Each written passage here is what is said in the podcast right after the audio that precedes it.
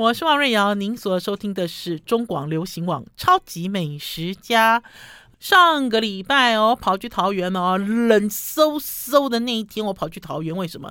因为桃园办了一场民歌演唱会，叫做“一起来唱民歌”，而且“一”。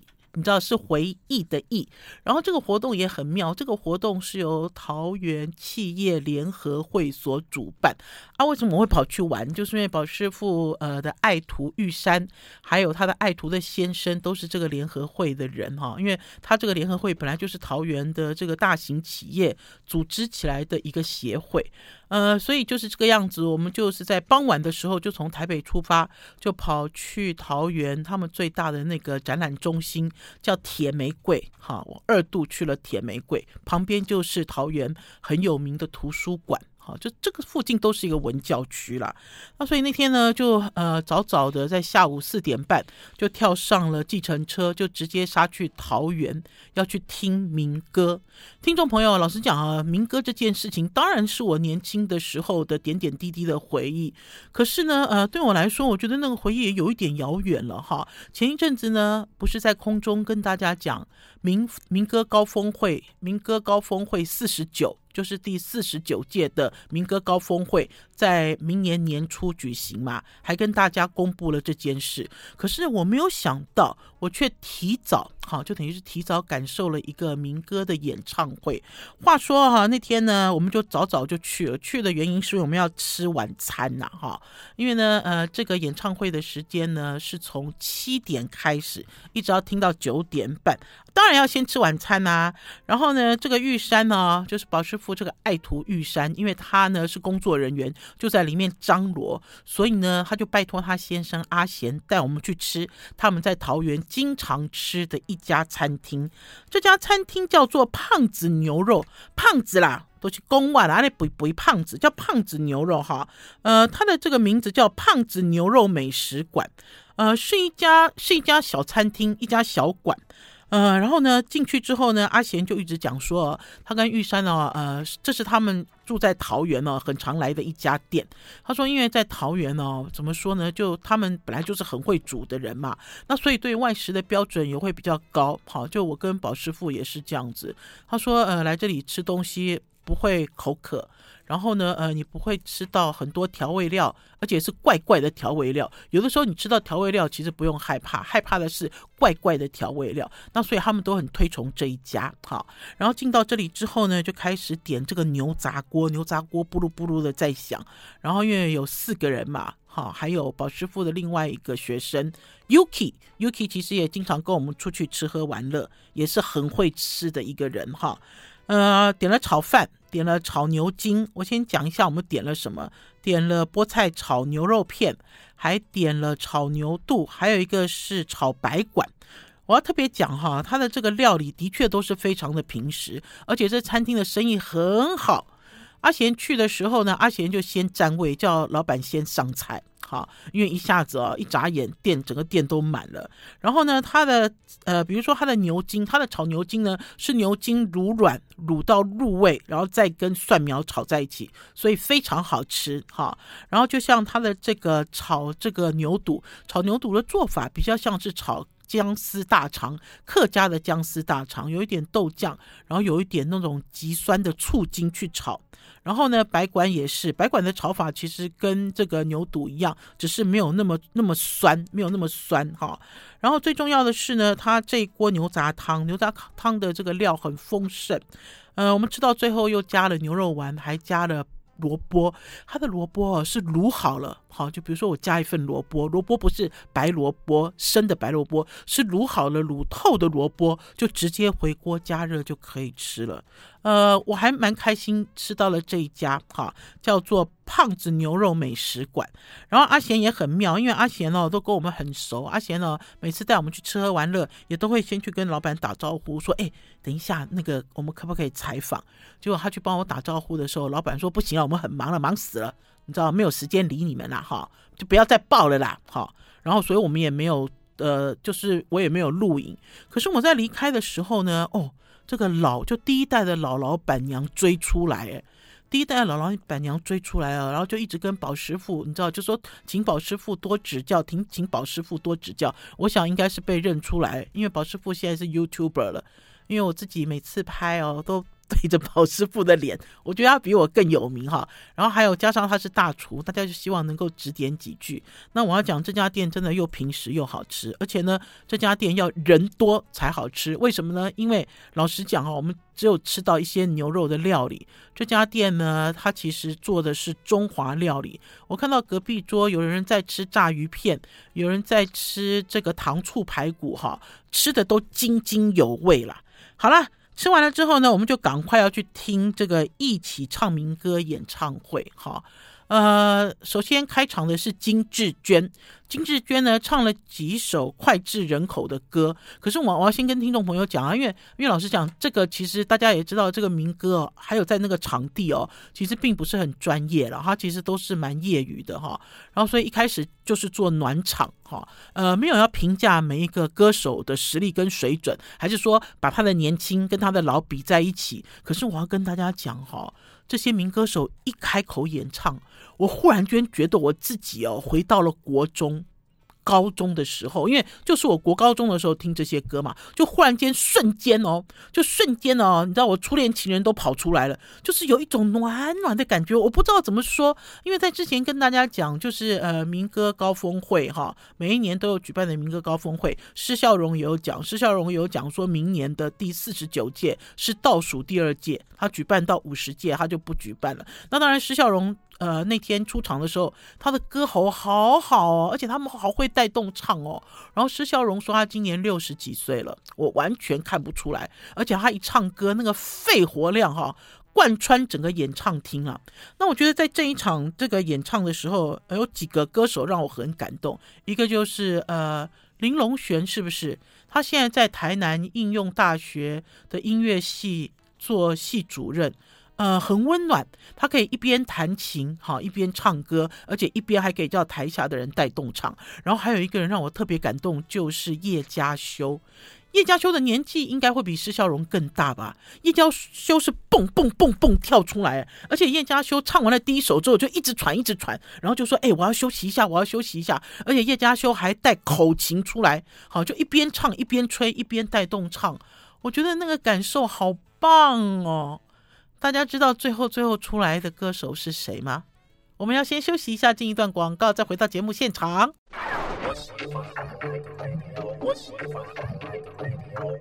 我是王瑞瑶，您所收听的是中广流行网《超级美食家》。我们《超级美食家》哈，在最近这一年，尤其是新冠过后，都一直鼓励大家去从事你平常。不熟悉的活动，好，我觉得这也是新冠之后的一个反思了哈。然后就像跟听众朋友讲说，哎，我都黏着我这个动健体的好朋友，就动健体的总监，呃，钟君彩。然后呢，我也黏着我的高中同学，哈，剧场女王姚坤君，哈，只要有戏我们就去看，比如说。我们在上个礼拜看了马文才怎么办？好，之后再来跟大家分享。那所以呢，呃，应该是讲说年纪一大把了，就像我要托宝师傅去听演唱会，宝师傅就说年纪一大把了，他才不要一直坐在那边。哈，虽然我们之前有听过张洪量，也有听过一些呃歌手的演唱会，可是这毕竟并不是我们经常哈会去参与的。那所以那天呢，进到了这个桃园的这个铁玫瑰的时候，因为我讲这是企业家。他们所办的活动里面，当然好都是呃年纪有一把，我要这样讲，因为真的都是年纪有一把的人来听演唱会了哈。然后一开始的时候，因为金志娟上去唱的时候，金志娟的声音很沙哑，声音都出不来，然后下面就很冷。听众朋友，什么叫下面就很冷？就他唱他的，然后我们看他，我们也就这样看他，好，然后就这样子一路要。你知道，就好像你说啊，这歌手怎样怎样，就有一个这样子的感觉。那可是等到这个林隆璇出来之后就不一样了。为什么不一样？因为整个活动就变成一个带动唱，哎，从头唱到尾，听众朋友，而且呢，唱歌声此起彼落，而且这些歌手哈也希望呃下面的听众朋友跟他们一起唱哦。还有一个啦，丁小文。丁晓文老师，他们都叫他丁晓文老师。丁晓文老师哦，不是这个灭绝师太，虽然他是一个灭绝师太的造型，可是也是好温暖哦。然后这个丁晓文在演唱的时候呢，有邀请听众朋友上台，他请的呢就是桃园市的市长的夫人，好，就是张善政的夫人上台。呃，张善政的夫人哦。呃，我不知道听众朋友知不知道，因为她的那个样子啊，很像这种很娇嫩的一朵玫瑰花，我真的是这样形容，很娇嫩，讲话也是，打扮也是，甚至我还以为我看到了一个白雪公主从台下走到台上，然后大家呢，不管歌喉好不好，就一起合唱。哈、嗯，我我有讲，就是这场哈、最后最后最重要的这个人物出场，我这里要稍微更正一下哈，因为我们经常都在讲说，哎，他是压轴，哎。听众朋友，你们有没有听过这种王瑞瑶是压轴？哈，还是说蓝轩是压轴？哈，压轴是什么意思？压轴其实不是最后一个人。好，我记得我那个时候用了“压轴”这个字去形容一个东西，就被呃，应该是说被一个读者，我在中国时报工作的时候被一个读者更正。那个读者告诉我说：“瑞瑶姐，压轴是倒数第二个。”好，压轴其实不是最后一个。我们每次都在讲压轴，压轴，然后好像是最重要最后一个出来，不是，压轴是倒数第二个。哈，那所以呢，呃，那一场一起唱民歌的这个演唱会，压轴是叶佳修。哈，然后最后一个重量级登场的人是郑怡。好，我要跟大家说，郑怡唱歌还是一样，那个声音哦，好像会穿破，好像会穿破屋顶的感觉。好，然后我觉得郑怡也让人家觉得很温暖啊，因为我记得以前哦，我在看郑怡，我年轻的时候看郑怡，就觉得她是一个女神，而且是不可亵玩、不可亲近的女神。可是没有想到，在听郑怡的演唱会。呃，郑怡其实讲了几个他自己的生活的事情，就比如说他在卖水饺，哈，我有上去 Google，其实他水饺店本来开在民生社区，结果关了，现在不知道有没有宅配，我不晓得哈。然后，然后他还聊到说，呃，他最有名的一首歌曲是什么？是《月琴》哈。他很高兴的是，他唱《月琴》，传唱《月琴》有四十年了吗？四十五年了吗？传唱乐琴的时间这么久，他从来就没有降 key。好，因为有很多人大家知道年纪大了嘛，虽然他是原唱，他是主唱，可是他年纪大了，喉咙也老化了，其实声音都拉不上去，这个是无无可厚非。可是乐琴哦，呃，可是可是那个。呃，月琴从来没有，就郑怡唱月琴，从来从来都没有降 key 这件事，他自己很得意啦。那我也觉得好棒哦，哈，因为呃，年轻的时候其实追不上现场演唱，呃，真的有机会追到了这个民歌的时候，心里真的是一阵暖呐。所以听众朋友，如果有机会的话，对于一些。活动，不管是户外还是室内的活动，在年末的时候想参加，大家就尽量去参加，而且是放胆子去参加哦。那天其实结束节目快要结束的时候呢，郑怡也很妙，郑怡就说：“大家把手机打开吧，把手机的灯光打开吧，我们可不可以？你知道，就这样子，好像那个呃荧光棒。”好，还是加油棒，全场这样摇来摇去，我们自己创造了我们自己美好的年代。当然，在这场演唱会里面呢，有一些嘉宾就一直强调说：“哎，这是老人的活动，可是老人不要变老。”我要跟大家讲，不要一直强调自己是老人呐，哈，没有所谓的老人这件事情。哈，心态是很重要的哈。有的人搞不好很年轻很老成，有的人搞不好老扣扣，可是他还有童心稚子之心，我觉得这就是最棒的了。好，除了这个之外呢，要跟大家分享的是，呃，上个月吧，你看我事情好多，多到都没有办法跟大家及时分享哦。我上个月去了一趟高雄，哈，这趟高雄呢玩得很轻松。为什么是玩得很轻松？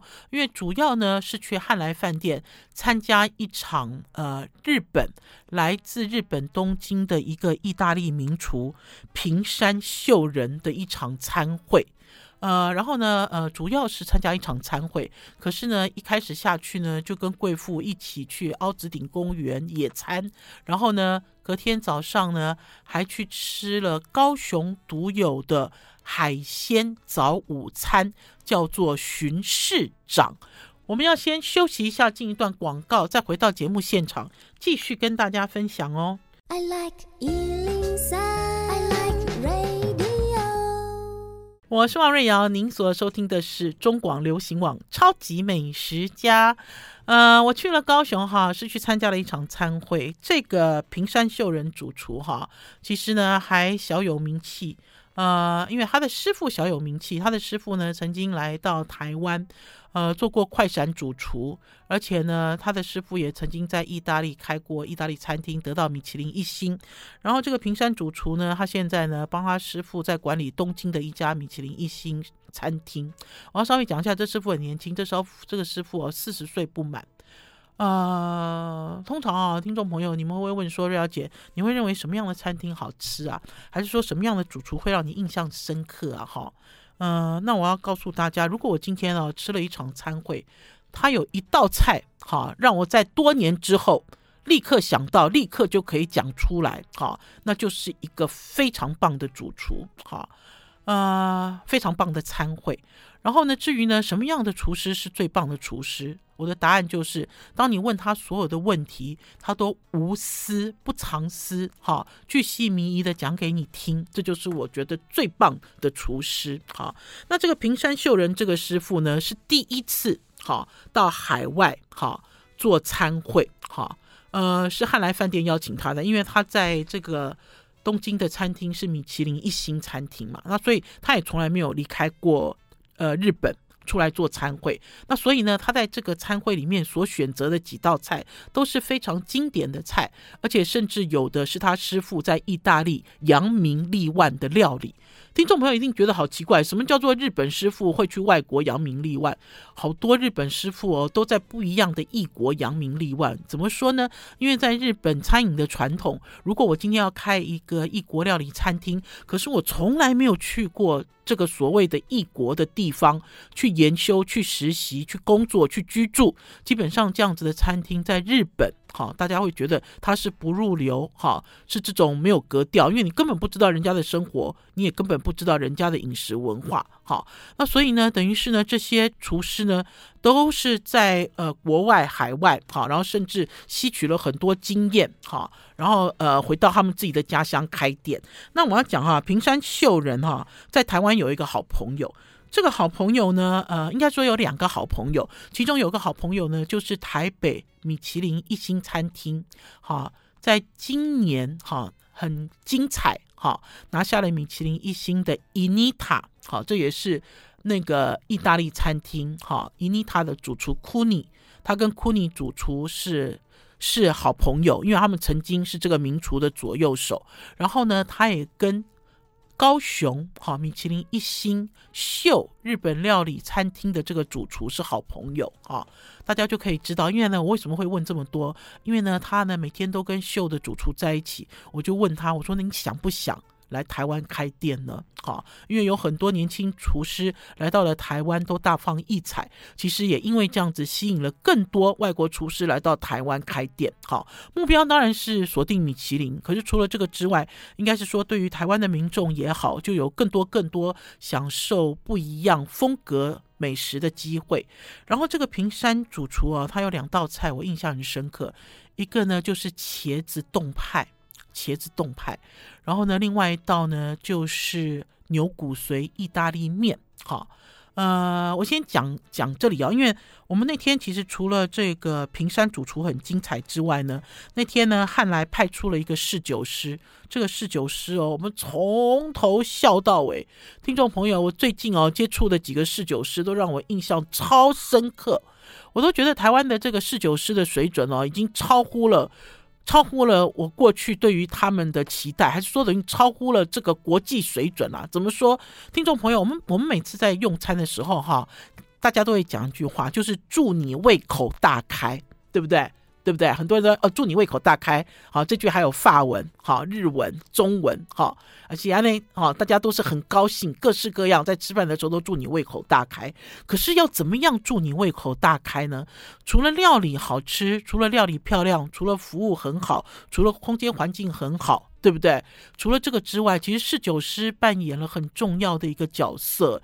我记得我上次跟大家介绍侍酒师是呃黄以伦，哈，出自 RO。出自江振诚身边自立门户的黄以伦，他在呃星光三月新的最新的星光三月的四楼，好所开的这个 A 餐厅里面的侍酒师 Cindy，一个笑容好甜美的一个女生，绑着马尾的一个女生，哈，啊，可是我这次呢碰到了这个侍酒师叫做 Era，这个 Era 又完全不一样。听众朋友，你们会在呃这个吃这个吃这个 fine dining 的时候，侍酒师跟你介绍。意大利地图的时候，是全身上下好像在跳舞一样，哈，跟你介绍意大利的东、意大利的西，然后还出题考你哦，说，哎，你们知道这意大利这里是临什么海吗？你知道，然后大家被他逗得好开心哦，然后甚至于在介绍这盘意大利面的时候，告诉你说，你这盘意大利面你什么都看不到，可是它什么都有的这种金句，好，金句连发，哈。呃，这个叫做这个 Era，而且他在介绍他的名字的时候，因为他的名字叫 IRA，好，那我一直联想到钢铁，就 Iron，好，我一直都想到这个发音，然后结果没有想到说，他说这不是啦，哈，他说因为这个名字是他看漫画的时候看到的，好，这个名字也有意义哦，他的发音应该叫 Era，好有趣的一个侍酒师，而且我其实一开始注意到他是怎么回事，就是上菜的时候哈。呃，因为我们是包厢，有十几个人，呃，有一半已经上菜了，我这边都还没有上到菜。然后他一进门，他就说：“哦，现在给大家介绍菜。”我就把他打断，我说：“我的菜还没有上。”哎，哦，他才醒来，他说：“哦哦，那我等一下再回来。”然后回来之后，他在介绍菜的时候，声音都是平的。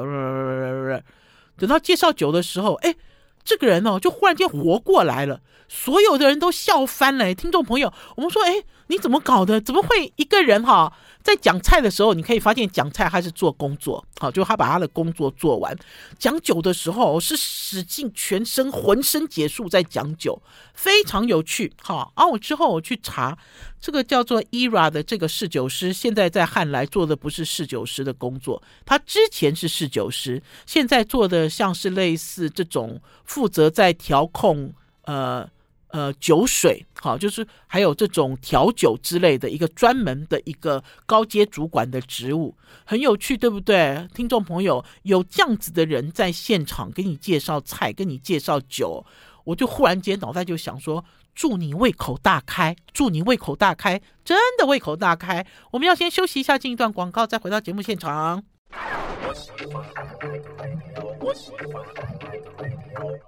您所收听的是中广流行网《超级美食家》。最近啊，台湾啊来了好多呃呃外国的名厨哈，有些真的很有名，像 Alan Passer 也来了哈。可是呢，呃，我自己呢非常非常欣赏哈。更欣赏这些年轻主厨的创意还有热情，跟大家分享这位来自日本东京的平山秀人，他已经回去了了哈。我因为我们全全程跟着他，呃，他的两道菜让我印象很深刻，一个就是茄子冻派，茄子去皮哈，然后把它压成一个冻状哈。我一开始这个茄子冻派上桌的时候，我其实看不出所以然来，因为你没有看过茄子光溜溜，然后压成一个一块像一个板豆腐那样子的一个形状。然后呢，呃，上面呢当然有呃海胆哈，然后有一些它装饰的东西哈，吃起来很清爽哈。然后最重要的是，你完完全全颠覆了，因为大家知道茄子去皮之后，它的口感也跟海胆差不多了哈。他做了一些不同食材的归纳整理哈。呃，除了这个之外呢，他那天呢还做了一个达旦，哈，我们通常讲达旦就是生牛肉达旦嘛，它不是，它是生牛肉再加上生鱼，哈，就等于是呃天上呃不是天上啦，陆地上跟海上的混在一起，这个其实是他师傅得意的最得意的做法，他师傅叫做呃德吉杨二，非常有名哦，在台湾也在台湾工作了一些时间，哈。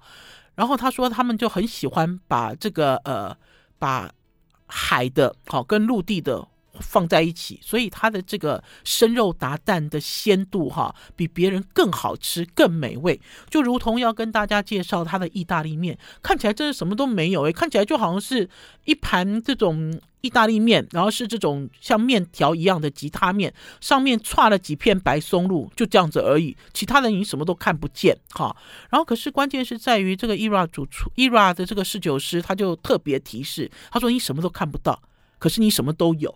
可是当我们吃了之后才知道它的意思是什么，因为它这个意大利面混了牛骨髓，而且这意大利一开始是用蛤蜊高汤去煨煮，等于是蛤蜊高汤也是海。好，然后这个牛骨髓也是陆地上，然后两个混在一起。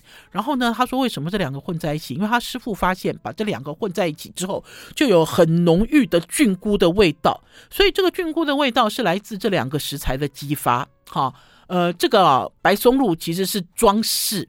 装饰用而已，好，否则的话，你花了这个四千多块吃了一套餐，他给你来一个意大利面，然后就白白的白面条，你不会抓狂吗？对不对？那可是关键就是在这个深层的味道。然后呃，那天呢，在跟这个呃平山主厨聊天的时候，平山主厨就是我最喜欢的厨师的一个类型，就是有问必答。因为呢，我吃了他的逆鳞烧，逆鳞烧现在在台湾好流行哦，自从 Hobo 熊。侯布雄来到台湾开餐厅的那一年的那一天，他呢端出了逆鳞烧之后，台湾现在到处都是逆鳞烧。逆鳞烧是什么？就是马头鱼，把马头鱼的鱼鳞哈先煎到都站起来、竖起来，然后所以马头鱼的鱼鳞变得很酥脆哈的这样子的一个形式的一个料理。然后呢，呃，这个逆鳞烧呢，我从来没有吃过这么好吃的逆鳞烧，逆。